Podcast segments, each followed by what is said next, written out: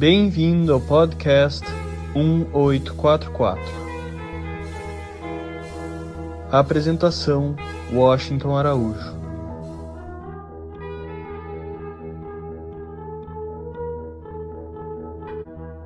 É imensa a nossa satisfação, a nossa alegria em termos nesse episódio do podcast 1844, a brilhante e inspiradora entrevista com o Rabino Yosef Simonovitch.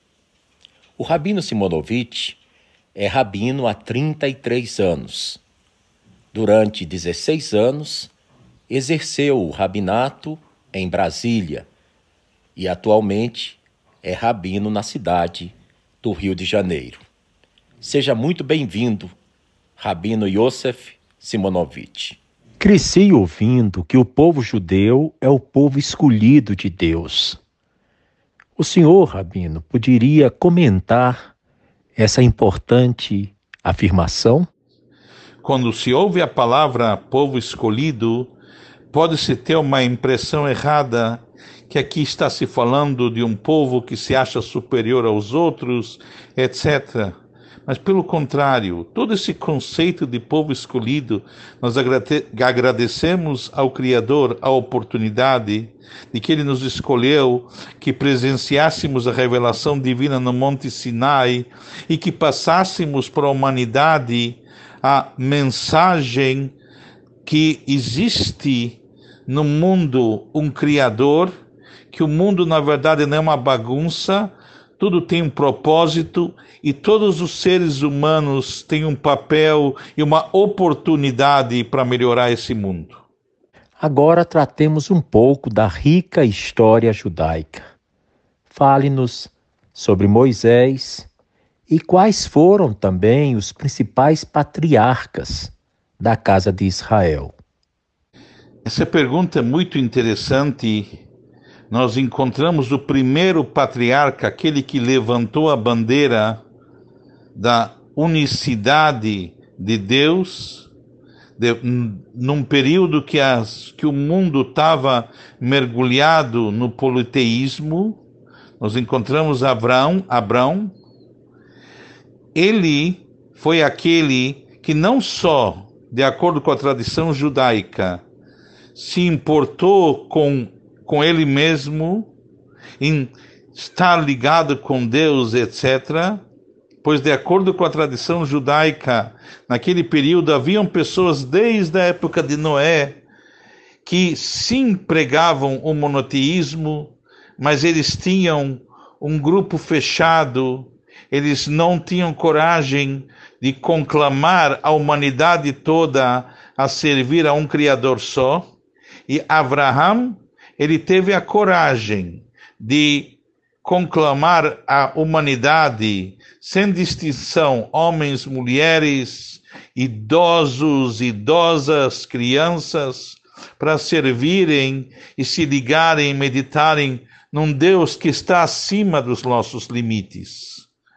Ele teve o seu filho Yitzhak, de acordo com a tradição judaica, de acordo com o que consta na Bíblia, quando Sara, sua esposa, tinha 90 anos de idade, uma idade totalmente impossível, impossível de dar luz nos caminhos naturais, mas isso foi intencional, pois como Isaac e Isaac seria o primeiro circuncidado, de acordo com a tradição judaica e, como, e de acordo com o mandado divino, ele estaria começando o povo judeu, e já que Isaac ele foi concebido e nasceu de uma maneira sobrenatural, esse povo também viveria no mundo de uma maneira sobrenatural. Depois nós temos Jacob, Jacó, o filho de Isaac, ele por si, que de um lado ele era um homem que sentava e, e e estudava ele estava sentado nas tendas, nas tendas dos estudos, entendendo e se aproximando mais do Criador. Por outro lado, ele teve o mérito que, mesmo sua família indo morar no Egito, quando seu filho virou vice-rei do Egito, ele continuou a passar todos os ensinamentos que eles tinham, não só como uma pequena tribo, mas quando chegaram ao Egito e eram os familiares do vice-rei, jamais eles esqueceram quem eles estavam aqui representando e, principalmente, o maior desafio de, mesmo estando num terreno estranho, jamais esquecer da ligação deles com Deus e entender que tudo que eles estão fazendo nesse momento tem um propósito maior, o propósito de espalhar a luz do Criador no mundo. Posteriormente, os, o patriarca Jacó falece, toda aquela geração falece, infelizmente, contudo, o povo se perdeu um pouco. Até que nós não vamos entrar sobre Moisés no sentido como ele chegou a nascer, toda a história é conhecida na Bíblia, mas o grande, o grande momento de Moisés foi quando ele sai do palácio e vai ver o que está acontecendo com seus irmãos. Quando ele sai da sua zona de conforto e ele realmente procura fazer alguma coisa. Isso para nós também serve de lição. Quando que nós realmente começamos a existir é quando nós fazemos alguma coisa, como quando nós nos expomos, quando nós saímos da nossa zona de conforto. E no final está escrito que Deus escolheu Moisés. Por quê? Porque ele era um pastor. Toda a história, não vamos entrar que está na Bíblia, ele era um pastor. E está escrito que quando ele viu uma ovelha se afastando do rebanho, o Criador escolheu, observou o que ele ia fazer, e Moisés viu que essa ovelha, na verdade, estava sedenta. Ele foi atrás dela, e depois que ela saciou a sede, ele a carregou no colo. Assim também, ensinando que o verdadeiro de líder não se preocupa só com o rebanho de uma maneira geral, mas se preocupa com o, aquele que se desvia do rebanho, aquele que está precisando de mais ajuda, Assim como Moisés carregou a ovelha no colo, assim também um verdadeiro líder que recebeu forças espirituais tem que ajudar aqueles que estão mais fracos. Me tire uma dúvida. O que é ser um rabino? De onde provém a palavra rabino? A palavra rabino significa professor. O rabino, ele é um conhecedor da lei judaica, ao mesmo tempo, ele também deve se aprimorar nos livros ligados à espiritualidade judaica, à filosofia judaica e principalmente tentar agir de acordo. O desafio maior para o povo judeu é que todas as pessoas devem ter um conhecimento de um rabino. O rabino não é um sacerdote. Os sacerdotes nós tínhamos na época do templo. O rabino é um conhecedor da lei e, ao mesmo tempo, alguém que incentiva e conclama a comunidade a estar mais próxima. Contudo, apesar de esse estudo ser um estudo que todos devem ter, o rabino se especializa mais. E nesse próprio estudo tem muitos níveis, muitos níveis de conhecimento rabínico.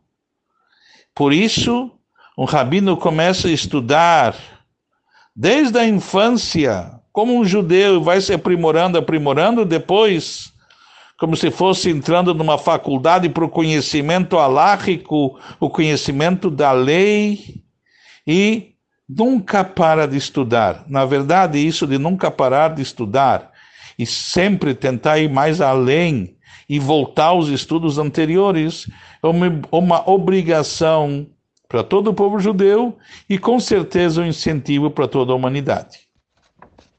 Como alguém se torna um rabino como é feita a preparação? Quanto tempo leva? Onde é feita? Uma pessoa se torna um rabino depois que ele estudou a fundo o código de leis judaicas e ele faz várias provas sobre isso. Como é sabido que onde tem dois judeus tem três opiniões, o código judaico ele realmente eh, ele está cheio de detalhes. Isso leva vários anos de estudo, no mínimo três anos, e a pessoa deve fazer provas e aí ele recebe a semichá, ele recebe o diploma rabínico. Posteriormente, ele pode se especializar e aprofundar mais no Talmud, que é a explicação da lei oral e várias, e várias discussões, ou ele pode se aprofundar no chamado Shulchan Aruch, no Código de Leis, na parte da legislação ou mais ainda entrar mais a fundo no plano espiritual, filosófico, apesar que quando falamos que tem que se especializar num dos pontos, ele tem que estar tá dominando todos. A pergunta onde que ele é mais especializado. E, contudo, um rabino não é um sacerdote, como falamos, é um conhecedor da lei, mas o comportamento do dia a dia é básico, é fundamental para fazer a liderança e poder realmente ser um exemplo para as pessoas. Quais são, Rabino, as principais histórias que marcaram, que moldaram o seu caráter?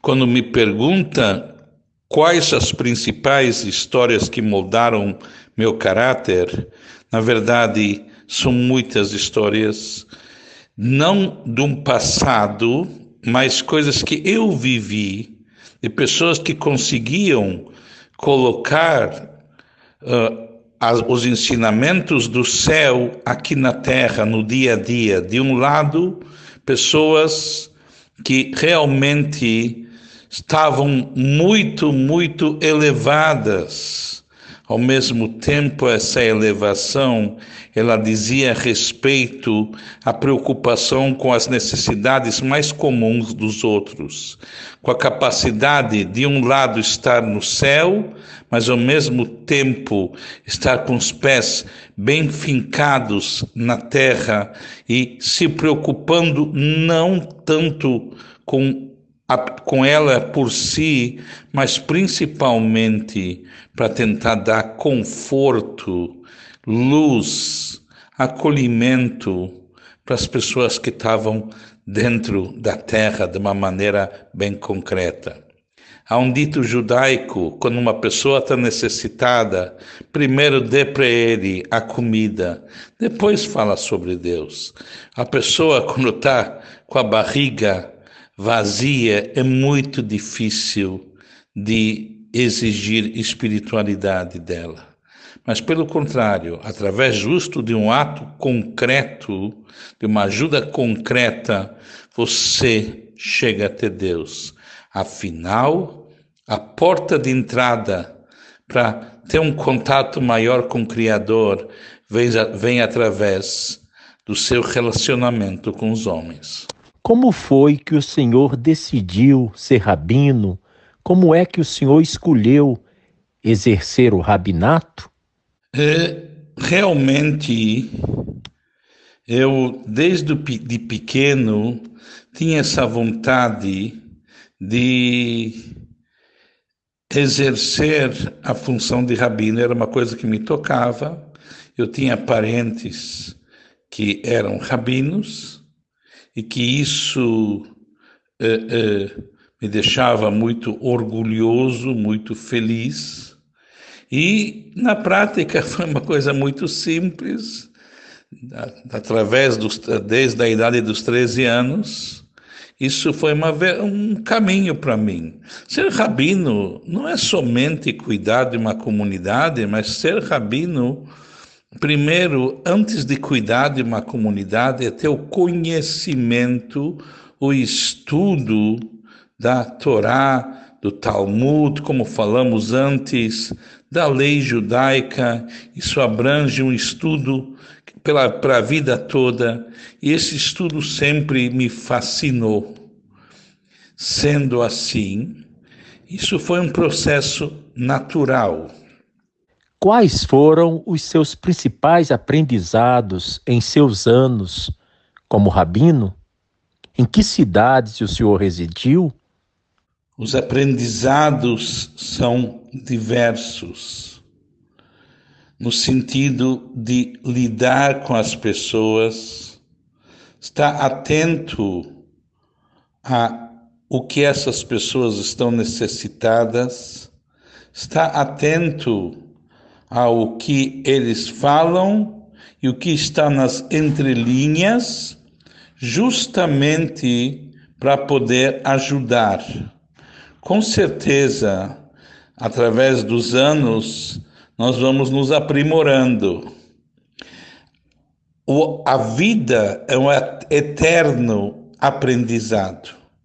Eu servi como rabino, primeiro estava na, em Israel, vim para o Brasil, enviado pelo grande rabino Rebbe de Lubavitch, Estive um período muito curto em São Paulo, numa instituição de aprendizado de judaísmo no nível avançado, chamado Kolel. Posteriormente, eu, muito jovem, fui com minha esposa, antes de ter meu primeiro filho, fui para a capital federal, para Brasília. Lá fiquei 14 anos onde posteriormente fui para o Rio de Janeiro e estou atualmente no Rio de Janeiro. O judaísmo é uma religião ou é um povo, o povo judeu? O judaísmo, de um lado, os judeus são um povo, povo de Israel, mas o nascimento desse povo se baseia na religião judaica. De um lado, nós temos um paradoxo: nós podemos ter judeus que nasceram do povo judeu e são pessoas que não acreditam em Deus. Ao mesmo tempo, qualquer pessoa que se converte ao judaísmo ele faz parte não só da religião judaica, ele faz parte integral do povo judeu. Como o senhor sabe, eu sou um membro da comunidade Bahá'í. Eu tenho 61 anos e me tornei um Bahá'í quando tinha 16 anos, aqui no Brasil, na cidade de Natal. A história Bahá'í ela é muito bonita e muito interessante.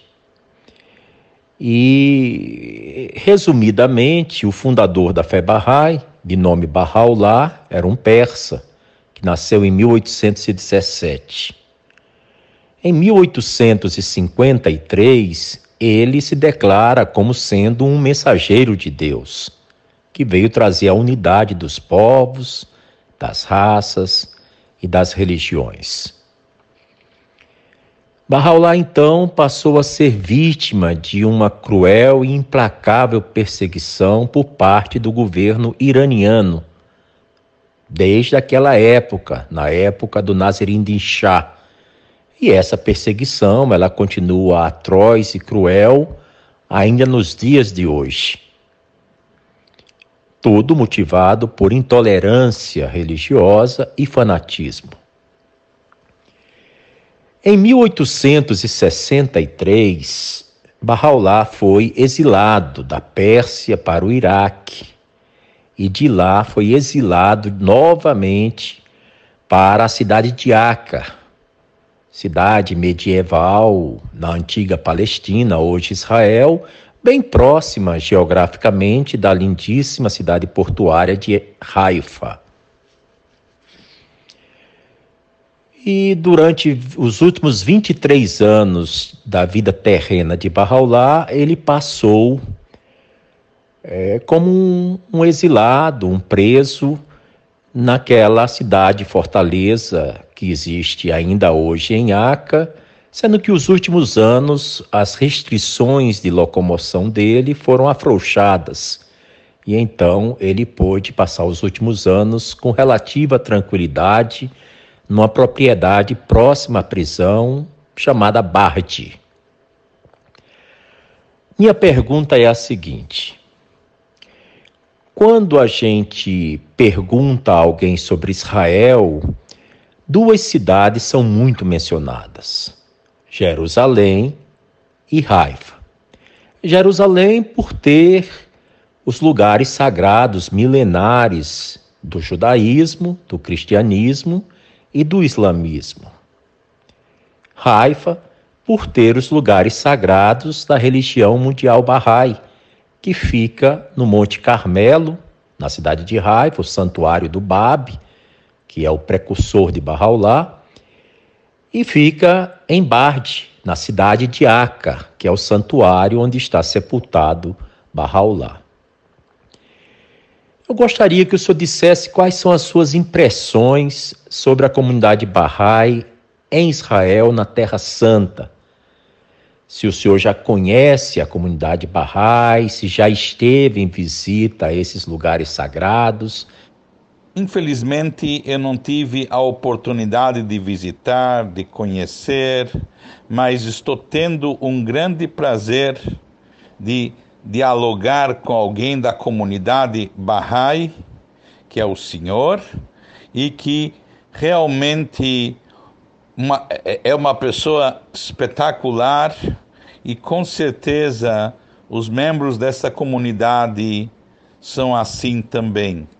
No meu entender, todos todos os seres humanos que querem se ligar com o Criador, que querem se ligar com algo maior, que querem praticar o bem, que respeitam os outros, que respeitam as diferenças e ao mesmo tempo se constroem através das diferenças, sem dúvida que é algo muito querido e especial.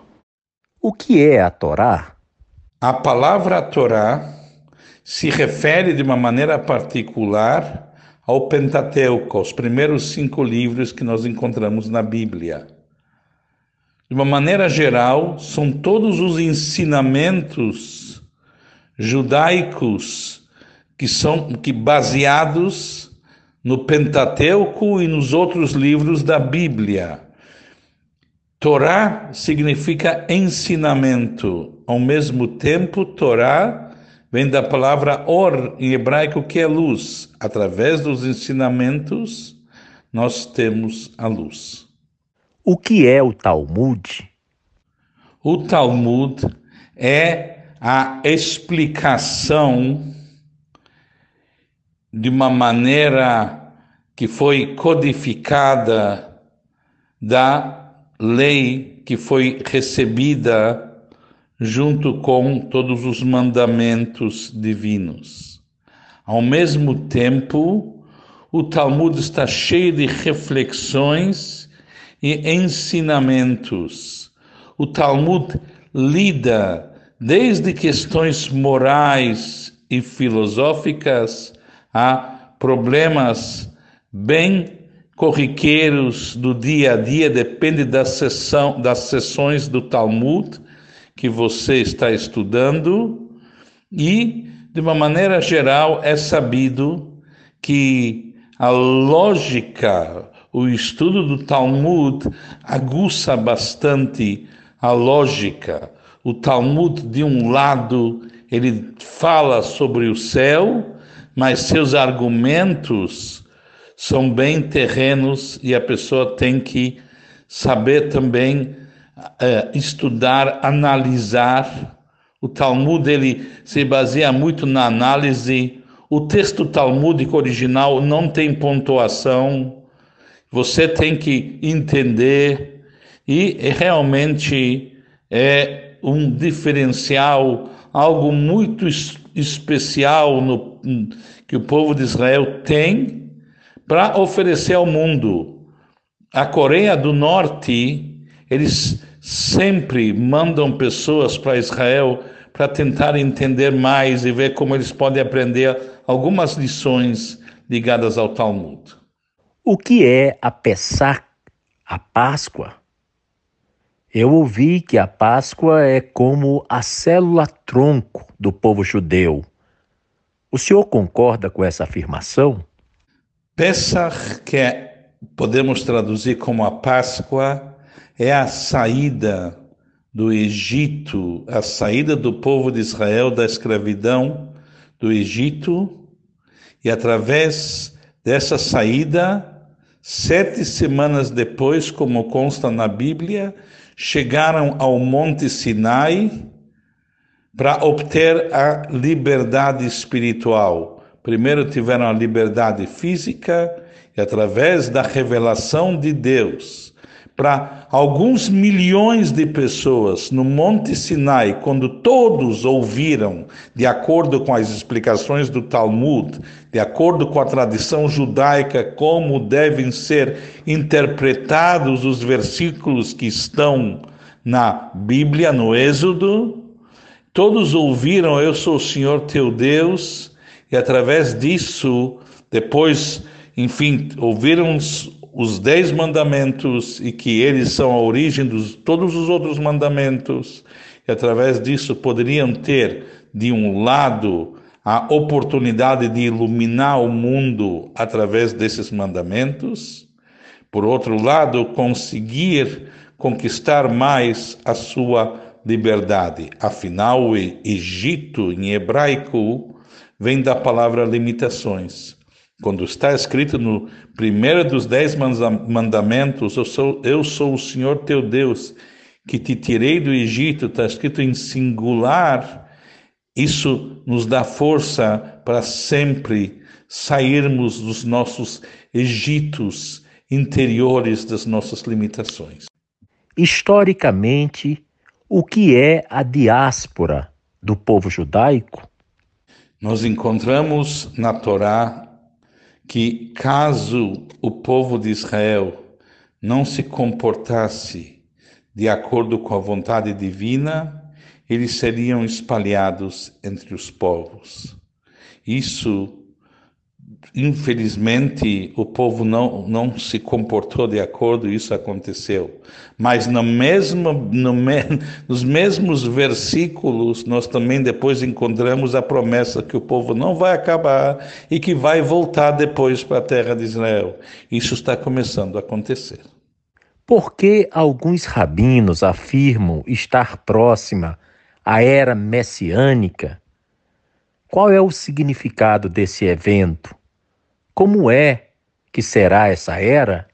Como foi falado antes, a diáspora já estava prevista no Pentateuco, mas também está previsto que no final Deus reunirá os dispersos de Israel.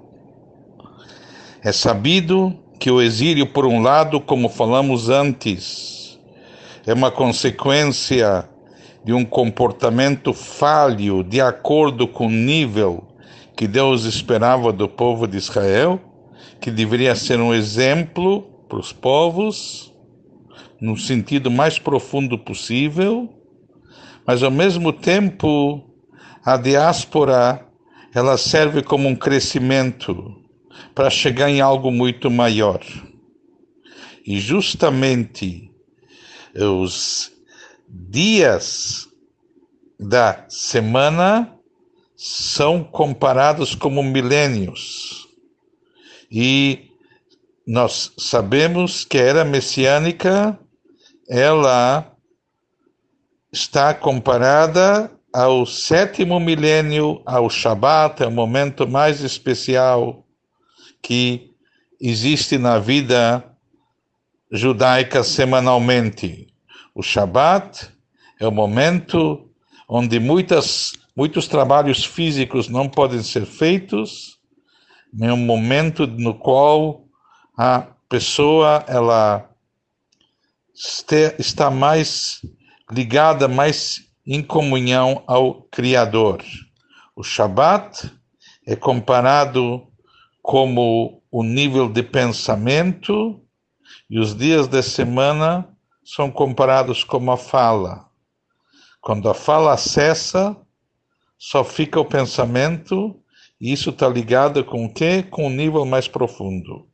Existe uma lei, um, que na verdade se origina num costume, que antes de entrar o Shabat, se prova um pouco dos alimentos do Shabat. Dentro da visão judaica, falando, voltando ao conceito da diáspora e voltando ao conceito que alguns rabinos veem agora o momento propício para a chegada do, do Messias, do Mashiach, que a função dele, entre outras, é trazer a paz para o mundo, é mostrar a divindade que está oculta em cada coisa. Esse é o conceito da era messiânica. E justamente antes de chegar nisso, como falamos, já que ele, a era messiânica é comparada como o Shabat, como o sétimo dia, se prova um pouco, se, se pega um pouco do gosto, do gosto dos alimentos que são preparados para esse dia, porque se costuma fazer alimentos especiais, se prova isso na véspera. Agora, aqui na nossa realidade, no sentido metafórico, também a, a reunião do povo de Israel, que estava disperso. Nós temos agora, já tem um bom tempo, que uma boa parte do povo de Israel está na terra de Israel. De acordo com as profecias, eles voltarão todos para a terra de Israel. Então já se provou um pouquinho. Está escrito que o Mashiach, o Messias, vai, traz, vai revelar o mais profundo da divindade ou seja, o, conheço, o conhecimento mais profundo. Tanto é que na era messiânica tá, a terra estará cheia do conhecimento de Deus, como a água preenche, como o mar preenche a terra. Assim também, desde tem um tempo que, as, que a revelação da Kabbalah, da, do, do, do, do, das, do conhecimento mais esotérico da Torá, porque e que é chamado também a alma da Torá, esse conhecimento vem sendo revelado de uma forma tal que o intelecto também possa captar, que isso antigamente somente a alma pode captar, mas não o intelecto. E agora já tem algumas centenas de anos que isso vem de uma maneira tal que o intelecto possa captar. Quando os grandes rabinos falam que estamos perto da era messiânica, é verdade que também existe uma explicações que antes da era messiânica haverá também grande escuridão, está tudo interligado. Mas, de qualquer maneira, significa que o momento é um momento propício para essa revelação. O povo judeu tem que esperar o, o Messias, o Mashiach, todos os dias. Por quê? Porque a gente quer não nosso conserto pronto, mas sim queremos que o mundo já chegue num patamar onde, como as profecias falam, que nenhum povo levantará uma espada um contra outro e não aprenderão mais a arte da guerra e, na verdade, se ocuparão todos em conhecer o Eterno. Sendo assim, quando a gente fala de Messias, nós falamos, na verdade, a tradução da palavra Messias é ungido, Mashiach. Nós falamos de um nível de conhecimento sobre Deus, um nível de paz, um nível de respeito muito grande para toda a humanidade. Por que é a mãe que determina se o filho é judeu ou não? Existem certas regras que nós recebemos com uma tradição desde quando Moisés subiu ao no Monte Sinai, depois que todos receberam os dez mandamentos, desculpe, depois que todos ouviram, quando Moisés foi pegar as tábuas e ficou 40 dias, lá ele aprendeu muita coisa. Entre as coisas que ele aprendeu, também esse conceito de que isso, o judaísmo se define através da mãe. Fora esse lado que isso foi aprendido assim pronto, tem até um lado lógico. Quem está, esteve com a criança, quem carregou a criança durante nove meses é a mãe. Sem dúvida, sem dúvida, que ela tem o direito de colocar suas tradições, a sua realidade, a sua espiritualidade, ela passa isso para o filho muito mais do que o pai. De novo, lembrando uma coisa importante: a pessoa é judeu, a pessoa não é judeu, isso tudo é relevante no seu serviço para Deus. Mas o mais relevante é lembrar que todos são importantes para o Criador, todos são queridos para o Criador e cada um deve fazer sua missão de acordo com sua realidade da melhor maneira possível. Eu sei que existem algumas regras para o dia do sábado, o Shabat. Quais são as suas características?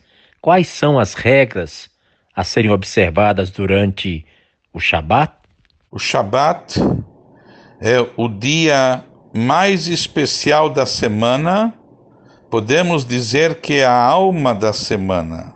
É o término da semana, ao mesmo tempo, o término da semana dá força para um recomeço melhor. O Shabat é, está baseado na Bíblia, no qual Deus manda nos Dez Mandamentos guardar e lembrar o Shabat, pois o Shabat nos faz lembrar do Criador Seis dias você vai trabalhar, ou seja, seis dias você vai trazer o Criador para o mundo, pois o mundo não pode ficar separado do Criador. Só que tua dedicação para o comum é de uma maneira mais intensa.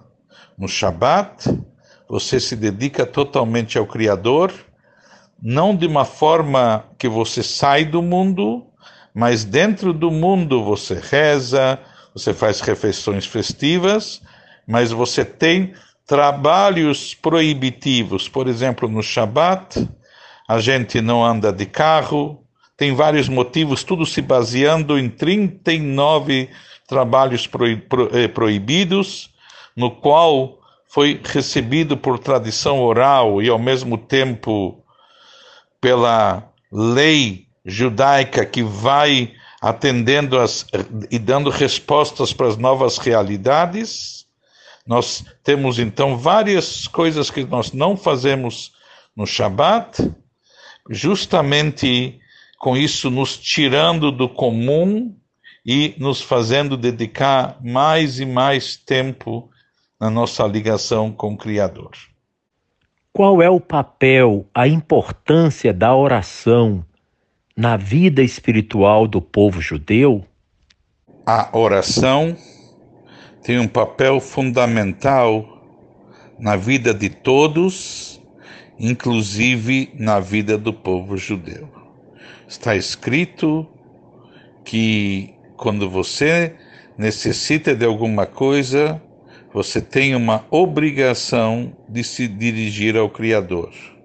Ao mesmo tempo, nós temos três orações fixas, justo na, à, noite, de dia e à tarde, que elas nos dão a oportunidade de parar para pensar um pouco, de meditar e se elevar.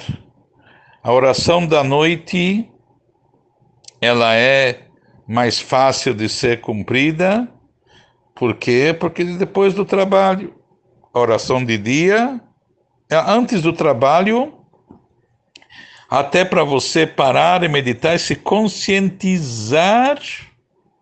Todos os dias precisamos de uma nova conscientização de que o Criador está com a gente, nós temos um propósito, nós temos que trabalhar no mundo, refinar esse mundo, elevar o mundo, e esse trabalho está na mão de cada um. E temos a oração mais difícil, que é a oração da tarde. É no meio do trabalho, no meio do dia a dia, no meio do corre-corre. Que isso nos demonstra, nos ensina a colocar mais santidade no comum. É muito fácil, comparado, ficar fechado, enclausurado num local, não ter nenhuma ligação com o mundo.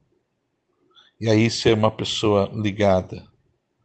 O desafio é estar no mundo, viver plenamente dentro das regras, mas estar no mundo, fazer acontecer e ao mesmo tempo seu coração está ligado com o Criador que está acima e, mais do que isso, fazer com que o Criador se revele no mundo através dos seus atos.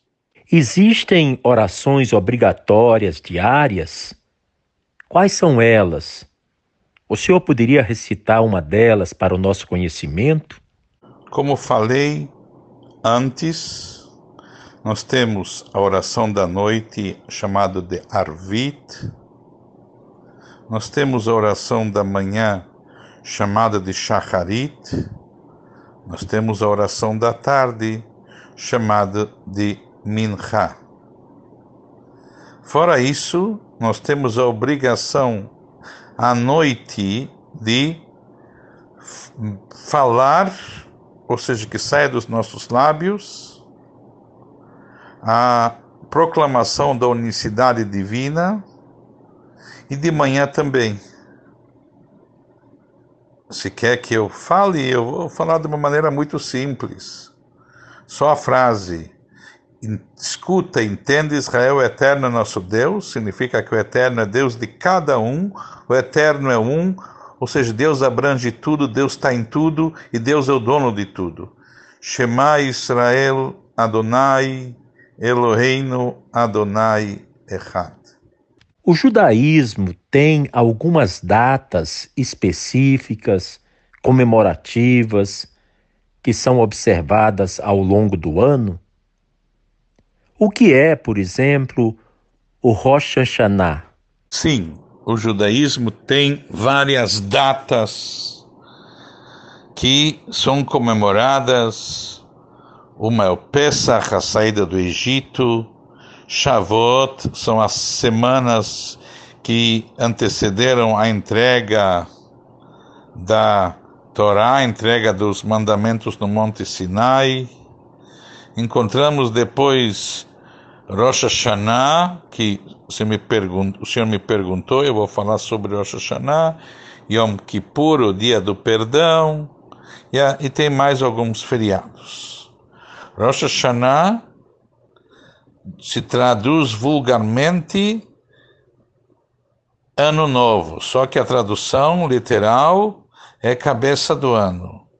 O dia de Rosh Hashanah é um dia vital para o resto do ano, pois, de acordo com a nossa tradição, é o dia do julgamento do mundo como foi essa etapa de um Rosh Hashanah até o outro. O Rosh Hashanah é o momento onde nós recebemos mais energia e mais condições de aceitar a Deus como nosso Senhor Supremo e fazer as coisas que Ele está pedindo. É um dia muito especial onde se toca o shofar. O shofar é um instrumento bem rudimentar, é um chifre, na verdade, onde nós sopramos, ele, entre outras coisas, simboliza um grito, um grito que vem de dentro, pedindo ajuda do Criador para irmos no caminho dele, para podermos realmente realizar a, o objetivo máximo que ele teve quando nos criou. Rabino, nos fale sobre o Yom Kippur. Eu sei que é um período em que os judeus se abstêm de alimentos, que jejuam. Quais as origens históricas do Yom Kippur? O Yom Kippur, tradução literal e correta, o dia da expiação, o dia do perdão, é o dia no qual Moisés voltou com as segundas tábuas da lei. E esse dia brilhou um nível de perdão espiritual muito grande. Sem dúvida que qualquer pessoa, em qualquer momento, ele erra com Deus, se arrepende, ele é perdoado. Só que está escrito que de algum jeito ele existe uma mancha espiritual. O dia de Yom Kippur foi um dia de uma luz tão grande que limpa todas essas manchas. Afinal, o povo de Israel teve um desafio muito grande depois que ouviram os mandamentos do próprio Deus, fato único. Milhões de pessoas estavam ouvindo no Monte Sinai, de acordo com nossa tradição. Só depois foi, Moisés foi buscar o bezerro, foi buscar as tábuas. E aí depois fizeram um bezerro de ouro, que tinha toda uma, uma explicação cabalística, porque bezerro, etc., que não vou entrar agora. Mas na prática isso, isso se originou de um desespero, achando que Moisés não volta mais. E queriam que, o, que Deus se revelasse através do bezerro. E outros entraram numa descida maior, começaram a idolatrar o bezerro. Houve, no fim, um movimento de arrependimento, depois que Moisés chegou, e o término desse arrependimento no qual o próprio Criador concordou, ou seja, depois Moisés de novo subiu 40 dias para pedir perdão, depois de novo 40 dias para poder receber as segundas tábuas com, com muita luz, etc. Mas no ápice de, de todo esse movimento foi o dia no calendário hebraico de 10 do mês hebraico de Tishrei, que é o dia no qual nós celebramos o dia do perdão, ou seja, nesse dia a luz, a luz divina brilhou demais e perdoou. Na verdade, cada um tem que tentar perdoar o outro quando o outro se arrepende de verdade. Não adianta só você se arrepender com Deus. Está escrito que a, a, o, o, se você se arrepende com Deus, mas não se arrepende com os homens, a falta é muito grande. Ao mesmo tempo, quando a pessoa ela só se arrepende com os homens, mas esquece de Deus, está faltando também. O completo é os dois, mas o ponto é o perdão brilhou nesse dia e nesse dia nós somos eh, eh, eh, nós somos obrigados a ter abstinência de algumas coisas, entre elas comida e bebida. É um dia só mas através disso que nós não comemos e bebemos como se fosse nós estamos ofertando um pouco do nosso do nosso eu, do nosso lado material para o Criador. Falemos agora sobre a alimentação no judaísmo. Existe uma comida específica, o kosher. É isso? O senhor poderia nos explicar mais sobre esse tipo de comida, qual o seu significado, como ela é preparada, ou algo mais que possa nos ilustrar sobre esse assunto? Todos sabem hoje como a alimentação influi no nosso corpo. Assim também, a alimentação influi no lado espiritual de acordo com a realidade de cada pessoa. O que quer dizer de acordo com a realidade de cada pessoa? As proibições do povo judeu, elas se baseiam na Bíblia, mas se baseiam na dieta particular que o povo judeu tem que fazer, pois acreditamos que fora o lado físico do alimento tem o lado espiritual. E para o povo judeu, e somente para o povo judeu, certos alimentos não fazem bem espiritualmente, não fisicamente. E, e essa proibição é somente ligada ao povo de Israel. E entre o, o, nessas proibições nós encontramos na Bíblia animais proibidos, como por exemplo carne de porco, animais permitidos, como, por exemplo, carne bovina, nós encontramos também aves permitidas, como galinha, pato, também peixes, não são todos os peixes que podem ser ingeridos, como eh, peixes com escamas e barbatanas. Assim também é, tem a proibição de ingerir insetos. E na, em relação à carne ou, ou as aves, tem um abate que tem que ser feito para elas, um abate especial com uma pessoa qualificada. Fora isso também, o alimento tem que. É, nós temos uma proibição de ingerir sangue e temos uma proibição de misturar carne com leite. Então, para não ingerir sangue, tem todo um processo de salgar a carne, etc., para poder tirar todo o sangue. E temos também um processo de já que tem uma proibição de ingerir qualquer bichinho, tem que peneirar farinha, etc. Tem várias, várias coisas que são feitas, mas o ponto é dieta. Seguir uma dieta também faz parte de uma disciplina, e isso ajuda a cada um a se disciplinar mais. O alimento kosher é um alimento permitido para o povo judeu de acordo com suas regras. Qual é a importância da circuncisão para os homens judeus? O que é a cerimônia do Bar Mitzvah? A circuncisão, ele é um mandamento bíblico para o povo judeu e é uma marca física da ligação do pacto que Deus tem conosco. Ao mesmo tempo, a circuncisão, justamente a forma como, ela, é, como é feito, o local que ela é feito, demonstra que você tem que trazer santidade em todas as partes do seu corpo.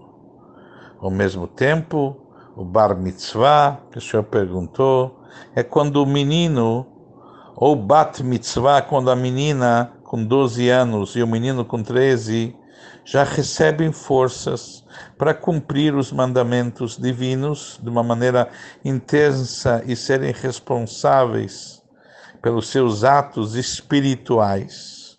Essa força significa que cada um deles, tanto o menino como a menina, com essa idade, os atos que são chamados de mitzvah, de mandamento, quando eles fazem, esses atos trazem luz para o mundo. Quando deixam de fazer, falta essa luz. Pergunta 22.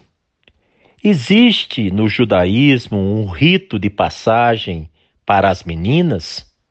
Se sim, qual é esse rito? Qual é esse simbolismo? Sim, a menina com 12 anos, um ano a menos do que o menino com 12 anos, ela faz o bat mitzvah. O bat mitzvah é a aptidão dela, como falamos antes, de cumprir as mitzvot, cumprir os mandamentos divinos e ser responsável pelos seus mandamentos. Não há um rito especial mas sim costuma-se festejar a oportunidade que ela tem. Em que sentido um festejo com as amigas, um festejo com a família? Ao mesmo tempo, a menina ela tem uma obrigação de estudar, entender e fazer as coisas, afinal, ela vai levar à frente a sua casa.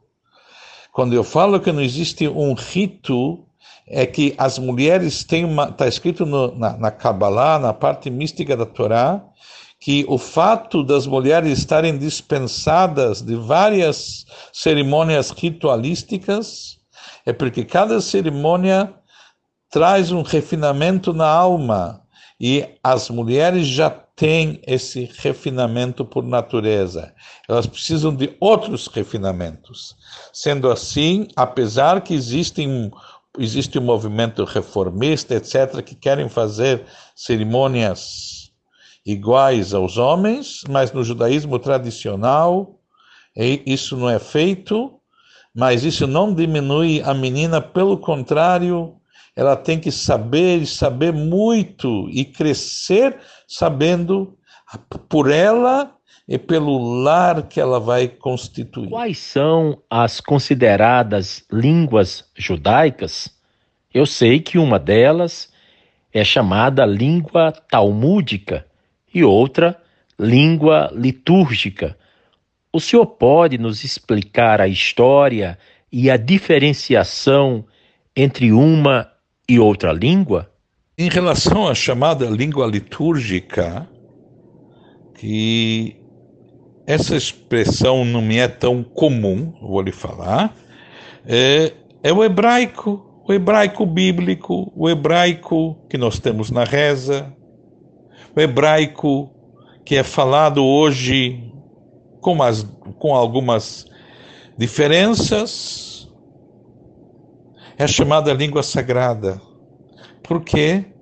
Porque dentro dela tem muitas explicações em tudo para nos aproximar mais do Criador. Até o desenho das letras, o, o, a numerologia, tudo tem um significado. A língua no Talmud é a língua que o povo falava quando estava no exílio da Babilônia. Isso já após o, o tempo do exílio original, bem depois o povo judeu, o Talmud foi composto no início da Idade Média e falavam em aramaico lá. E por isso a língua do Talmud é uma língua até difícil hoje de entender. Mas se entende, se estuda, mas não se fala tanto. Pelo menos o povo judeu tem outros que falam aramaico, pelo que eu ouvi, mas é o aramaico. E a língua que foi chamada aqui como língua litúrgica é o hebraico, chamado de língua sagrada. Querido Rabino Yosef, nos ensine sobre o uso e a finalidade de algumas peças observadas no vestuário ritual judaico, conhecidas como o talit, o tzitzit e o straimel? Na Bíblia, nós temos uma obrigação, caso tenhamos uma roupa de quatro pontas, que coloquemos fios em cada um dos cantos. O Talmud explica, a lei oral explica, que na verdade são quatro fios que são colocados de uma maneira tal que viram oito, e esses fios têm cinco nós. Perante visão, audição, olfato, paladar e tato. Perante os cinco livros do Pentateuco, que nos, e colocando esses fios nos quatro cantos da roupa, essa roupa de quatro pontas, nós relembramos o Criador e, ao mesmo tempo, relembramos, nós lembramos que nós somos comprometidos com Ele. Nos dias de hoje, como não é comum ter uma roupa de quatro pontas, e nós não queremos perder a oportunidade de cumprir esse mandamento, então nós temos o talito. O talito é o chale de orações, é um chale, é uma roupa de quatro pontas maior que nos enrolamos com ela na hora da nossa oração matutina. Fora isso, um judeu deve usar o talit katan, deve usar uma pequena peça dentro do, enfim, no, do, no dia a dia, de quatro pontas, pode parecer como uma camiseta. E ela é usada. O streimel não é uma peça religiosa, é uma peça de costume, que num período de, existe uma tradição de usar nos dias festivos, porque o streimel ele era um, uma peça que servia para envergonhar os judeus. Houve decretos na Idade Média que eles deveriam usar esse chapéu, diferenciando eles de todo mundo. E justamente depois que esse decreto foi anulado, muitos escolheram essa roupa, esse chapéu, justamente como motivo de orgulho. Por isso, para alguns judeus da Europa Oriental, eles usam isso nos dias festivos, assim também na terra de Israel. Mas isso não é um, um vestuário religioso e somente é a tradição de alguns usar essa roupa dessa forma. O uso do kippah pelos judeus é considerada como uma obrigação religiosa? Se sim, qual é a finalidade de seu uso ou qual a simbologia espiritual envolvida? O kippah não é um preceito religioso, mas sim faz parte do costume judaico, onde homens não recitam palavras sagradas sem cobrir a cabeça. Não é necessário que seja kippah, qualquer cobertura é o suficiente. Interessante que nosso intelecto é o que diferencia o homem do animal, fora a capacidade de dizer não para si mesmo, mas em relação a, a, a, discernimento, o intelecto é o ápice do homem e o que o distingue do animal. Mas perante o Criador, nosso intelecto não é nada. Sendo assim, justamente em sinal de humildade e reconhecimento sobre algo maior, quando falamos palavras sagradas, nós cobrimos a cabeça. Ao mesmo tempo, há o costume generalizado hoje que dentro da tradição judaica os homens devem andar sempre de cabeça coberta. Interessante que as mulheres não têm essa obrigação, somente mulheres casadas devem cobrir a cabeça por outro motivo, mas as mulheres não têm essa obrigação e não têm esse costume, porque, de acordo com nossa tradição, as mulheres são mais refinadas espiritualmente. Sendo assim, não necessitam de lembretes como esses que os homens necessitam. O judaísmo permite a doação de órgãos humanos? Permite também a doação de sangue? A transfusão? Em geral, para salvar uma vida, é permitido doar um órgão, mas que tipo de órgão? Um órgão que você vai poder se desfazer dele e não vai te fazer um dano. Por exemplo, doar um rim.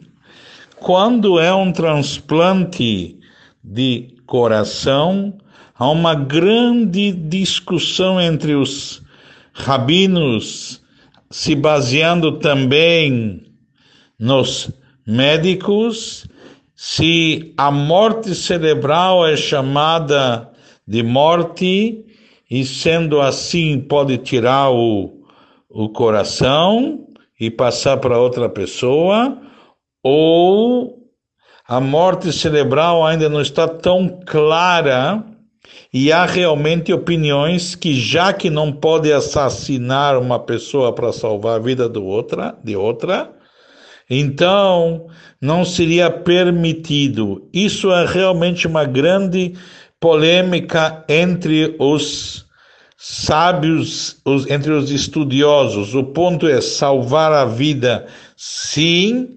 O grande problema é que você não pode apressar a morte de outra pessoa para salvar a vida de outro que tem chances de viver, mas somente não apressando a morte do outro que poderia ser o doador. Então isso é muito, muito relativo e ainda está numa existem sim opiniões que dizem que a morte cerebral é, uma, é considerado já morte, outras opiniões ainda se mantêm que muitas vezes nós não sabemos exatamente o que está acontecendo e podemos achar que é uma morte cerebral, mas não está totalmente claro. Então, realmente esse conceito de doar órgãos vitais é um assunto muito polêmico no próprio judaísmo. Em relação à doação de sangue ou transfusão de sangue, não tem problema nenhum. Nos filmes de temática judaica, vemos que um judeu, ao entrar numa casa, beija um símbolo, geralmente de madeira, que fica na porta da casa. Ou então coloca a mão nele, mostrando sinal de reverência, de respeito. Qual o significado desse gesto? O que é esse símbolo? Esse símbolo é uma mezuzá, cumprindo o preceito bíblico no qual você deverá escrever nos umbrais da tua porta o que deve ser escrito a, o preceito da unicidade divina que está no próprio Deuteronômio. E quando a pessoa coloca a mão na mezuzá ou beija a mezuzá, ele na verdade está proclamando e se lembrando e respeitando o conceito de que nesse lar, nesse espaço, há uma lembrança da unidade, da unicidade divina, da função que cada pessoa ela exerce no mundo, enfim, em palavras simples, que Deus está no comando. E assim concluímos essa instigante, interessantíssima, inteligente, essa maravilhosa entrevista com o rabino Yosef Simonovitch. Tenho certeza que todos os ouvintes do podcast 1844 passarão a ter agora um olhar mais aprofundado, um olhar abrangente, um olhar de carinho, de amor e de amizade para com a belíssima história do povo judeu. Sem dúvida, é uma das entrevistas mais importantes deste podcast 1844. Para mim, foi uma honra, um prazer de estar participando, de poder responder às suas perguntas que me deram a oportunidade de esclarecer, de mostrar um pouco das minhas raízes a nossa vida toda é uma troca.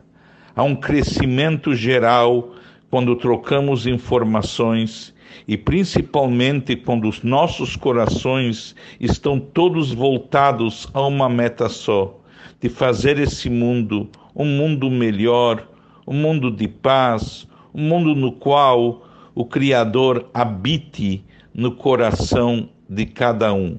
Mais uma vez, muito obrigado pela oportunidade. Para mim foi e é uma honra estar participando desse momento tão especial. Muitíssimo obrigado, Rabino Yosef.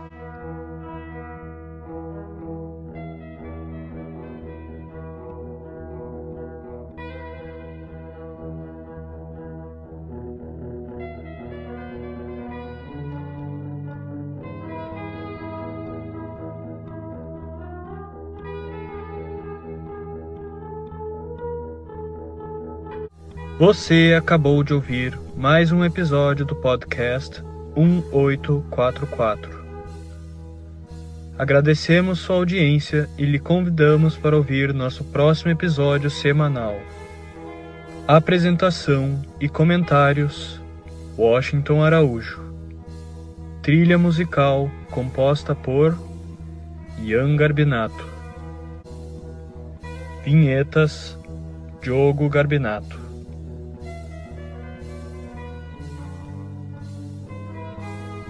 Contatos com a produção para comentários e sugestão de temas podem ser feitos através do e-mail podcast1844@gmail.com